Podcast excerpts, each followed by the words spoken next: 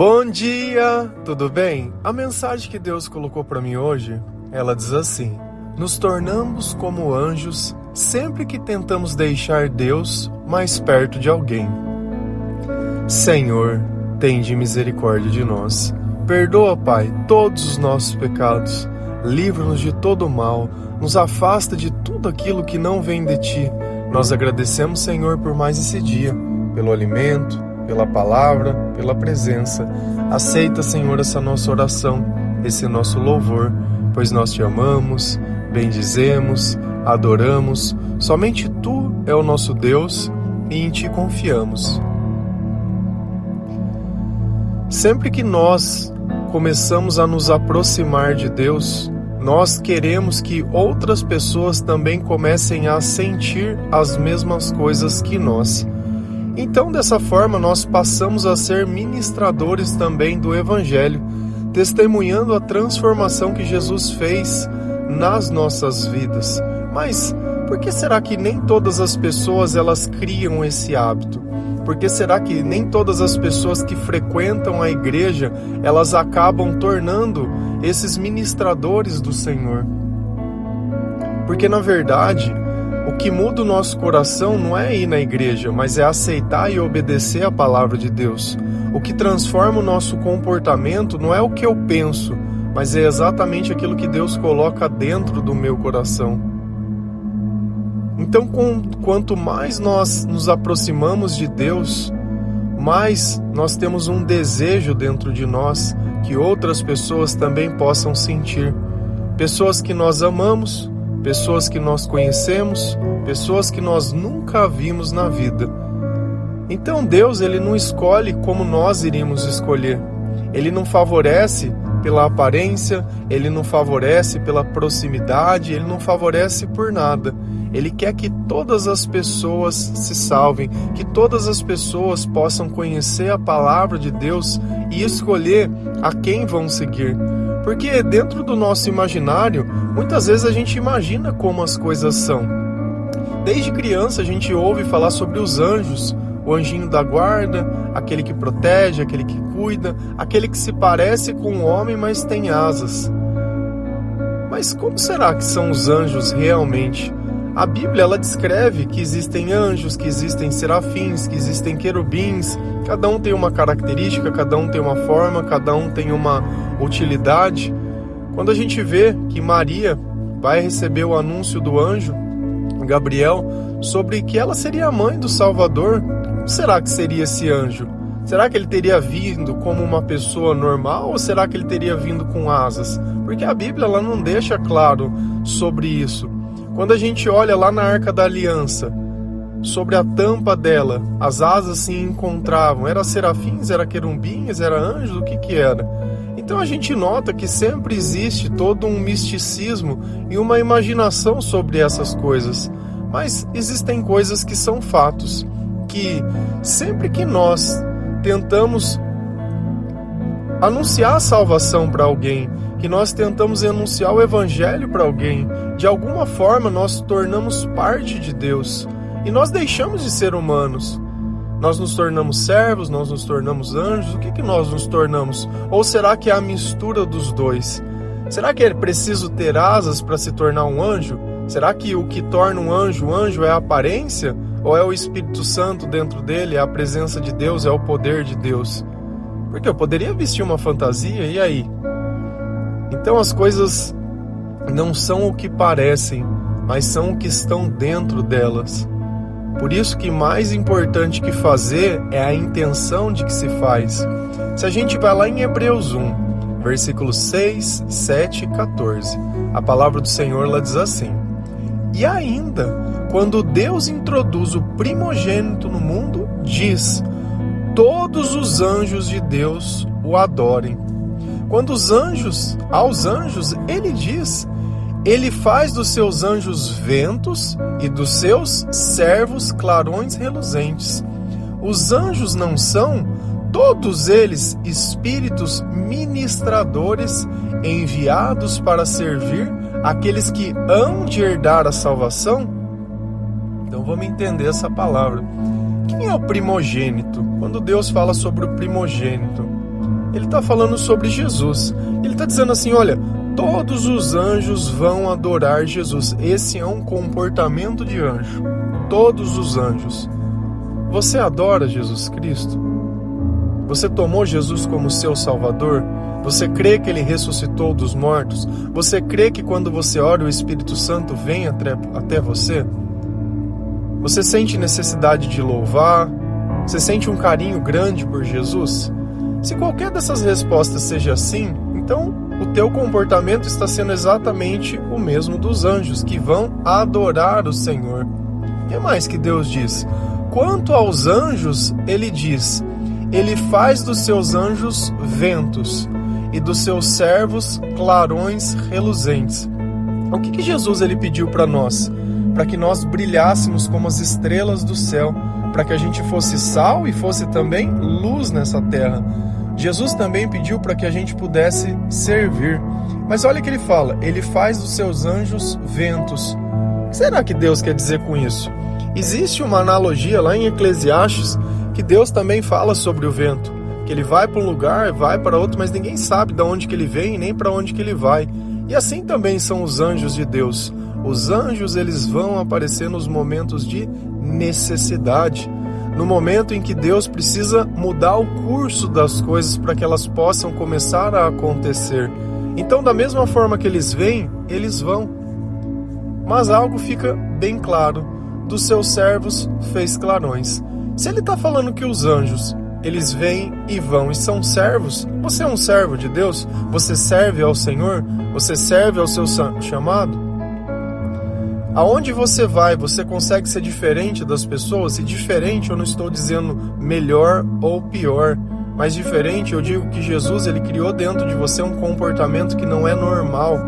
E que algumas pessoas que param para olhar e falam, cara, eu não aguento mais sentir isso, eu não aguento mais a tristeza, eu não aguento mais a solidão, eu não aguento mais essa ansiedade, essa angústia, não aguento me sentir sozinho aguento. E aí você fala: Meu, eu também sentia todas essas coisas, mas hoje eu não sinto mais. Ah, é? O que, que você fez? Foi algum livro que você leu? Foi alguma terapia? O que, que aconteceu na sua vida? Não, eu tive um encontro com Jesus. Nossa, mas como que você encontrou Jesus? Qual igreja que você vai? Não, não foi na igreja, não, foi na palavra de Deus. Eu tive um encontro com Jesus dentro do meu coração. Eu não sei se você sabe, mas todos nós somos o templo do Espírito Santo e quando nós conversamos com Deus, ele vem até nós. Nossa, mas é assim? É. Eu comecei a me arrepender de todas as coisas que eu fiz e aí eu comecei a entender a razão de todas as coisas. Enquanto eu tentava amar as pessoas, Deus tentava me amar. Deus tentava me colocar pessoas mais perto de mim para que eu pudesse chegar mais perto de Deus. Entendi. E a palavra continua: os anjos não são todos eles espíritos, ministradores, enviados para servir aqueles que hão de herdar a salvação? Com esse tipo de comportamento, de eu me importar com a vida do outro, de eu ministrar na vida do outro. Isso é algo que espiritualmente nós fazemos. Os anjos não são todos eles espíritos ministradores? Quem garante que nós não estamos sendo influenciados por esses espíritos ministradores para que a nossa voz possa ser ouvida. Quem garante?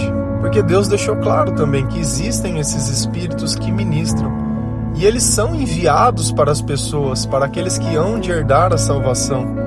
Eu sempre encontrei diversas pessoas em diversos momentos mais aleatórios mas sempre que eu pude passar dando testemunho da presença de Deus, eu saí muito melhor daquela conversa.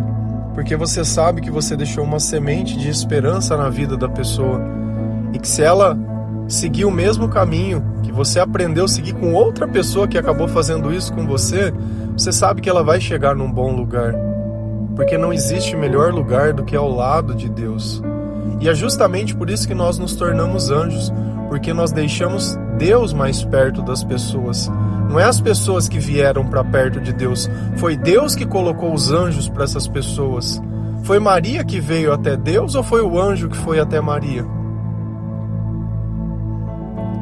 O id, quando a gente olha que Deus diz, olha, vocês vão a todos os lugares anunciar. Quem que está mais perto do povo? Por que, que Jesus veio à Terra para ficar mais perto do povo? E às vezes a gente não entende. Ah, eu estou em pecado, eu não posso estar perto de Deus. Não, Deus vai estar perto de você. Deus ele te escolhe, Deus ele te chama e Deus ele te busca. A questão é, será que você está pronto para aceitar esse chamado, para aceitar essa mensagem, para renunciar à sua vida, para renunciar a tudo aquilo que te escraviza? Porque é fácil colocar a culpa em Deus, é cômodo. Às vezes a gente não entende que dentro de nós sempre vai existir uma tentação ou um problema, seja ele da natureza que for, seja sexual, seja da parte é, de saúde, seja da parte financeira, seja algum vício, alguma, sempre vai existir algum problema, uma tristeza, uma depressão, um amor, um luto, sei lá, qualquer coisa que só vai poder ser solucionado na presença de Deus. Sabe por que, que as pessoas elas acabam culpando a Deus? Porque elas tentam resolver esse problema sem Deus. É aí que é a questão. Não tem como eu curar uma doença estando no meio de pessoas que estão mais doentes do que eu. Não é porque eu reafirmo um comportamento que aquele comportamento que parece que dentro de mim é o que eu tenho que fazer. É o que você tem que fazer quando Deus está longe, porque é isso que Satanás quer, ele quer que você se destrua. Tem muitas pessoas que elas tiveram uma origem dentro da igreja, né, conhecendo ao Senhor no derramamento do Espírito Santo, só que elas não entenderam que elas precisavam apontar aquilo. Ela estava dentro da igreja, mas olhando os irmãos ali como se os irmãos fossem, né, para se devorar e para se comer, né? Da mesma forma que nós no mundo olhamos as pessoas assim, como se elas estivessem ali para satisfazer os nossos prazeres. Você já não vê um corpo, você vê uma bunda, você vê um peito, você vê um braço, você vê um olho, você vê um cabelo, você vê isso. Né? Aí você já imagina a tua casa, o teu coisas, né? Você não vê, você perdeu a capacidade de olhar que dentro daquele corpo existe um coração, existe uma história. Antes, quando a gente não conhecia o Senhor, você ia conversar com a pessoa, você sempre estava vendo uma brecha. Hoje nós procuramos brecha sim, mas é para anunciar o evangelho para aquela pessoa. Porque quando você olha dentro do olhar de uma pessoa que não está com uma vida cheia do Espírito Santo, você só enxerga tristeza. É impossível uma pessoa ver a outra triste e ao invés dela anunciar algo que poderia ajudar a salvar ela, proteger ela, a pessoa ir lá querer abusar disso, da fragilidade dos outros. Não é à toa que tantas pessoas levam um golpe na internet, né? O golpe do amor. Cara, será que esse é o lugar de você procurar a internet? Oh, oh meu Deus, procurar o amor dentro da internet. E é muito fácil a gente tomar um golpe, porque aquilo que a gente está procurando é a coisa mais fácil da gente comprar. Se alguém aparecer, entre aspas, oferecendo aquilo, você já acredita que é um sinal de Deus. E esse é o ponto. Os anjos eles vão aparecer na nossa vida e nós vamos nos tornar anjos quando nós começamos a ministrar a palavra de Deus para que outras pessoas possam ser salvas. Nós não estamos oferecendo para as pessoas prosperidade, bênção, milagre, não oferecendo nada. Nós estamos oferecendo salvação e só existe um um, dentre todos nesse mundo, só existe um nome que está acima de todo nome, um nome que pode, que é o nosso mediador entre nós e Deus, é Jesus. Então os anjos eles vêm para oferecer Jesus. E os anjos são adoradores e os anjos servem e eles ministram a palavra. Ministrar a palavra não é subir num púlpito. Cara, essa é a pregação mais vazia que você pode fazer. Dentro de um altar, em cima de um púlpito de uma igreja é o lugar mais fácil de você falar de Deus, todas as pessoas estão ali para receber. É o lugar mais fácil, mais fácil. Mas a nossa missão é pregar no mundo, é pregar nas trevas, é pregar para o perdido, é pregar por aquele que está com a vida toda torta e não para condenar, mas para salvar. Quando eu saí da igreja, que eu parei de pregar dentro da igreja para começar a pregar fora, pregar para aqueles que a igreja rejeitava, porque eles condenavam Jesus por quê? Porque ele andava com os cobradores de impostos, com as prostitutas e com as pessoas de má fama. Foi onde Deus falou: quer pregar o evangelho? Você está aí pagando de pregador? Então vai pregar pra, no individual. Ali você vê se a pessoa tem ego ou não tem, se é pregador ou não tem, quando você tem que gastar recurso teu para ajudar outra pessoa e não ficar pedindo oferta, pedindo coisa para poder pregar, é ali, é no um a um. É no um a um que você se torna anjo. É no um a um. Não que não seja importante dentro de uma igreja, é importante. Tudo é importante para Deus. Tudo que a gente faz para Deus é importante. Mas quando a gente tira a humanidade, da mesma forma que Deus fala, olha, ora no silêncio do teu quarto, escondido. Quando for ajudar alguém com a tua mão esquerda, não faça, sabe, não sabe o que a direita fez. Não seja como os pagãos, ou não seja como os hipócritas, ou não seja como os fariseus, que na hora de olhar eles querem que as pessoas vejam que eles estão orando, que eles fazem orações compridas e bonitas. Não sejam, não sejam. Então a gente nota que é no um a um mesmo, é no corpo a corpo que cada alma vale, que cada conquista vale, que cada família, porque uma pessoa onde Jesus transforma, ele transforma a família inteira, porque muitas vezes ele é o problema daquela casa. E através do problema chega a salvação. Olha que coisa diferente. Se a gente vai lá em Hebreus 13, versículo 1, 2 e 7, a palavra do Senhor, ela diz assim: Sejam constantes o amor fraternal não se esqueçam da hospitalidade. Foi praticando aqui, sem o saber, acolheram anjos. Não se deixem levar pelos diversos ensinos estranhos. É bom que o nosso coração seja fortalecido pela graça e não por alimentos cerimoniais, os quais não têm valor para aqueles que os comem seja constante o amor fraternal. O que é amor fraternal? É amor de irmão. Ah, mas é o meu irmão de sangue? Não, é o teu amor de espírito. Então nós temos que ter uma constância no amor que nós temos uns pelos outros.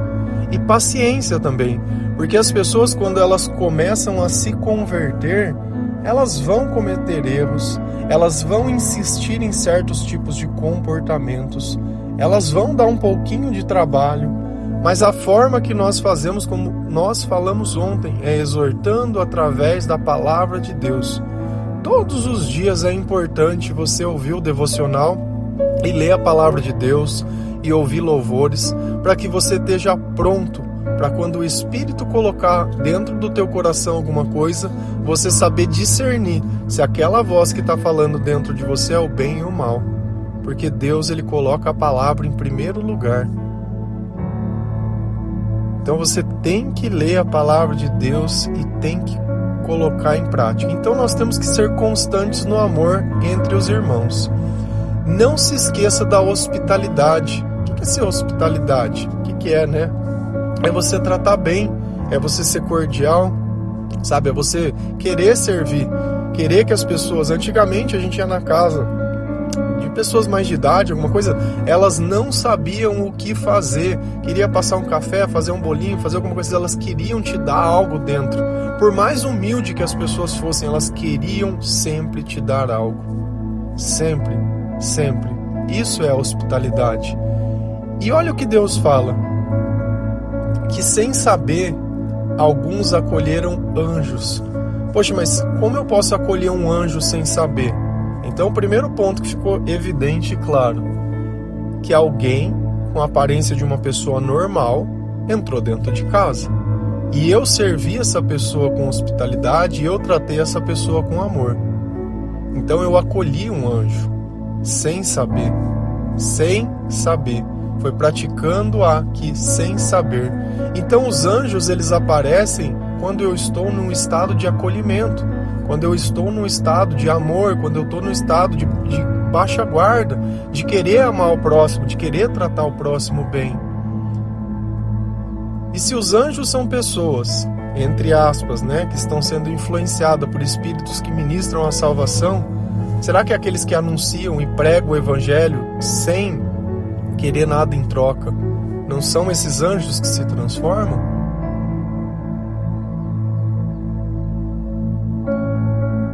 E eu sempre gosto de olhar a Bíblia como a parte da forma que nós vivemos hoje. Eu não gosto de tirar a humanidade dela. Eu gosto de deixar a humanidade. Da mesma forma que falava que Jesus sentiu fome, que Jesus chorou, que Jesus se indignou, Jesus sentiu o que nós sentimos, que Maria viu o que nós vimos, que Moisés aí caminhou sobre o mesmo deserto que se nós fôssemos lá, nós poderíamos caminhar. Só que também existem coisas que nós não temos capacidade muitas vezes de compreender, que é Jonas sendo comido por uma baleia e devolvido dentro de uma praia.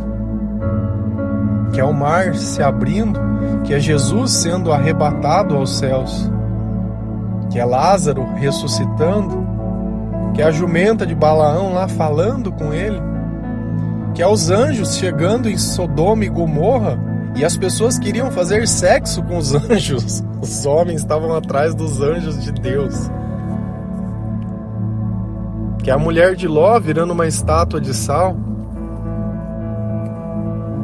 Então, depois de tudo isso, será que é muito difícil, em algum dado momento que nós estamos servindo a Deus, ministrando a palavra, nós nos tornarmos como os anjos, querendo cuidar, querendo proteger e olhando toda essa parte o cuidado que Deus tem na palavra? Não se deixem levar pelos ensinamentos estranhos. É bom que o nosso coração seja fortalecido pela graça de Deus e não por alimentos cerimoniais. Será que aqui o que é mais importante? É a graça de Deus na nossa vida ou é a cerimônia?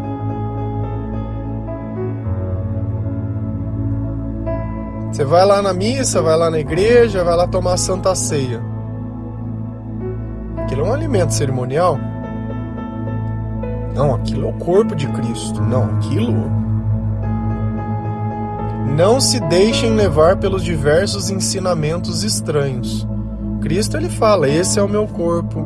Esse, ele está fazendo ali uma simbologia. Mas o que será que é o mais importante, a simbologia ou a graça de Deus?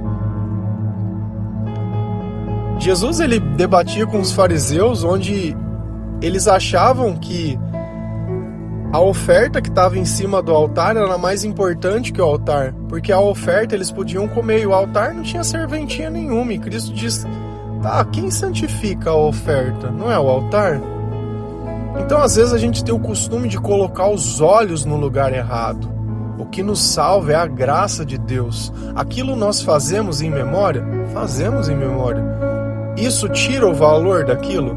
não tira, mas também não substitui e nunca vai ser maior do que a graça de Deus. Porque eu posso pegar um ateu e colocar ele ali, ele repetir exatamente o mesmo ato daquela cerimônia. Mas a graça de Deus dentro do coração de ateu não vai ter. Entende que eu posso reproduzir um comportamento mas eu não posso reproduzir o derramar do Espírito Santo. Eu não posso reproduzir as palavras de Deus, a transformação que aquilo vai causar. Aquilo eu não posso. Então é bom que o nosso coração seja fortalecido pela graça e não por alimentos cerimoniais, os quais não têm valor para aqueles que os comem. Está na Bíblia. Ah, mas eu não concordo porque é a transfiguração do corpo de Cristo, porque não sei o quê. Cara, tudo bem, você pode acreditar no que você quiser. Aqui tá na palavra, tá falando que é mais importante a graça que tá dentro do coração do que a cerimônia. E às vezes você tá ali preocupado. Poxa, mas eu separei, poxa, mas eu não fiz, poxa, mas eu não, mas eu não vou lá, mas uma vida cheia do espírito é muito melhor do que qualquer coisa. Pode ter certeza disso. Amém? Que Deus abençoe cada um de vocês, que o Senhor ele possa tocar o seu coração, que o Senhor possa entrar dentro da tua casa, da tua vida, que ele possa participar de tudo aquilo que você fizer para ele e que você nunca se esqueça que sempre que você serve a Deus, você se torna um anjo dele. Que Deus ele possa tocar o teu coração, que Deus ele possa te dar paz, que você leia a palavra de Deus, porque olha o que o Senhor nos alerta que vai existir alguns tipos de ensinamentos que eles são estranhos. Então, para a gente saber se um ensinamento é certo ou errado, eu preciso ver e ler a palavra de Deus. Amém? Que Deus abençoe todos vocês. Feliz a nação cujo Deus é o Senhor. Um bom dia.